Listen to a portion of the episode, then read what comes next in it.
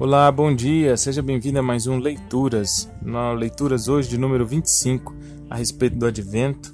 Hoje, quinta-feira, dia 24 de dezembro de 2020. Nossa leitura de hoje é Lucas, parte 1, Jesus, a figura histórica. Lucas 1, versículo 3. Eu mesmo investiguei tudo cuidadosamente, desde o começo, e decidi escrever-te um relato ordenado. Lucas escreveu uma obra de dois volumes sobre as origens do cristianismo, a saber, seu Evangelho e Atos. E em seu prefácio, que cobre ambos os livros, ele enfatiza a confiabilidade daquilo que está escrevendo, pois deixa absolutamente claro que Jesus não foi nenhum mito, mas uma figura histórica. Assim, ele dá início ao seu relato firmando-o em cinco estágios racionais.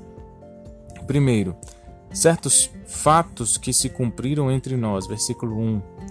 Esses foram os eventos do ministério de Jesus. Segundo, esses eventos foram vistos e transmitidos por testemunhas oculares que contaram a outros aquilo que tinham visto. Versículo 2.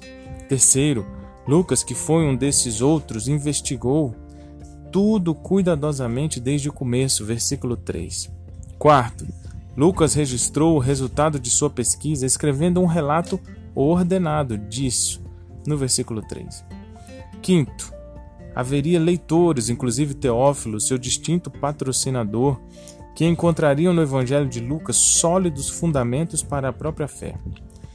Mas quando Lucas fez suas investigações, ele não foi um dos doze apóstolos nem uma testemunha ocular. Mais tarde, no entanto, ele morou por dois anos na Palestina, enquanto Paulo estava preso em Cesareia. Atos 24, 27. Como ele teria ocupado seu tempo? Podemos apenas supor. Por certo, viajou por todo o país reunindo material para seu evangelho e para o livro de Atos, história inicialmente baseada em Jerusalém. Deve ter visitado locais associados ao ministério de Jesus, familiarizando-se, como um gentio que era, com a cultura judaica e entrevistando testemunhas oculares. Entre essas pessoas devia estar Maria, mãe de Jesus, agora uma senhora idosa, pois Lucas conta a história dela e narra com familiaridade os detalhes que cercaram o nascimento de Jesus, os quais só podiam ter sido dados por Maria.